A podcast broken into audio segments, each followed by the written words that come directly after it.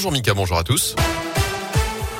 Et à la une de l'actu, elles étaient annoncées, elles sont désormais appliquées. De nouvelles mesures entrent en vigueur dans la Loire pour faire face à la cinquième vague de l'épidémie. En plus des annonces récentes du gouvernement pour les écoles, la vaccination, encore les discothèques, la préfète du département a décidé de réinstaurer l'obligation du port du masque partout en extérieur des 11 ans dans une trentaine de communes du département, celles de plus de 5000 habitants, notamment saint Firminy, Rouen, Andrézieux, Roche, Saint-Genélaire.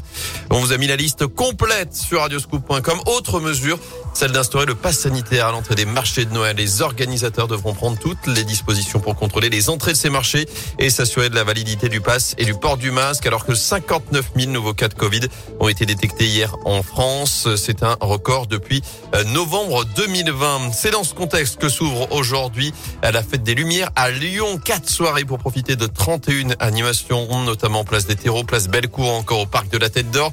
Une fête très encadrée, là aussi avec port du masque obligatoire partout, passe sanitaire dans les endroits clos et interdiction de manger ou de boire dans certains secteurs. Dans l'actu euh, également, des bacs collectifs pour jeter vos déchets alimentaires. C'est une obligation légale qui va être expérimentée par Saint-Étienne Métropole. À partir de 2024, la collectivité devra mettre en place un dispositif de collecte de déchets alimentaires sur tout le territoire métropolitain.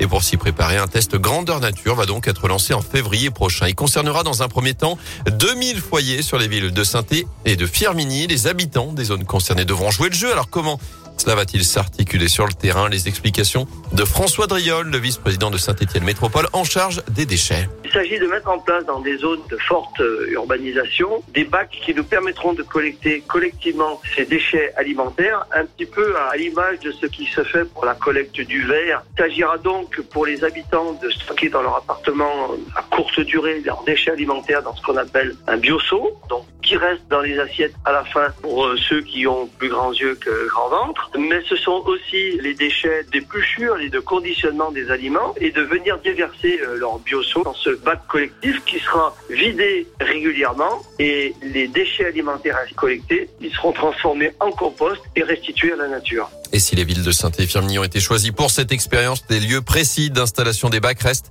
encore à déterminer.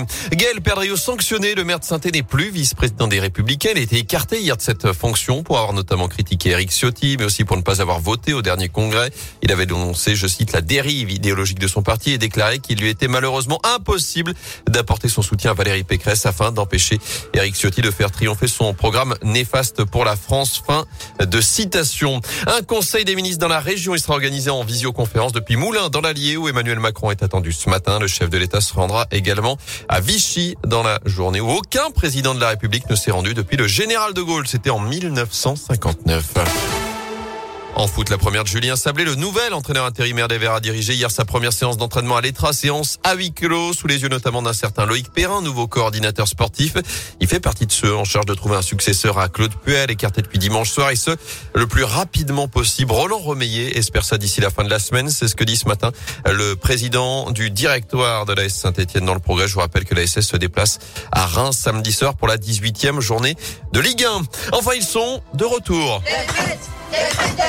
Les tuches Les tuches reviennent au ciné. Le quatrième volet de la saga d'Olivier Barou sort aujourd'hui en salle. Toute la famille est de retour à Bouzol, notamment Jeff Tuche, alias Jean-Paul Rouve, sa femme Cathy, jouée par Isabelle Nanty, le tout cette fois dans l'esprit de Noël. Alors j'avais pas vu euh, le dernier, mais il était président de la République. Exactement, il, a démissionné. Il a démissionné. On va pas tout dévoiler non plus, mais il a démissionné. Son non, mais il a démissionné dans, le, dans, le, dans le dernier film ou là euh, Je crois qu'il démissionne là. D'accord, ok, bon, très bien. Bon, il a démissionné. il n'est plus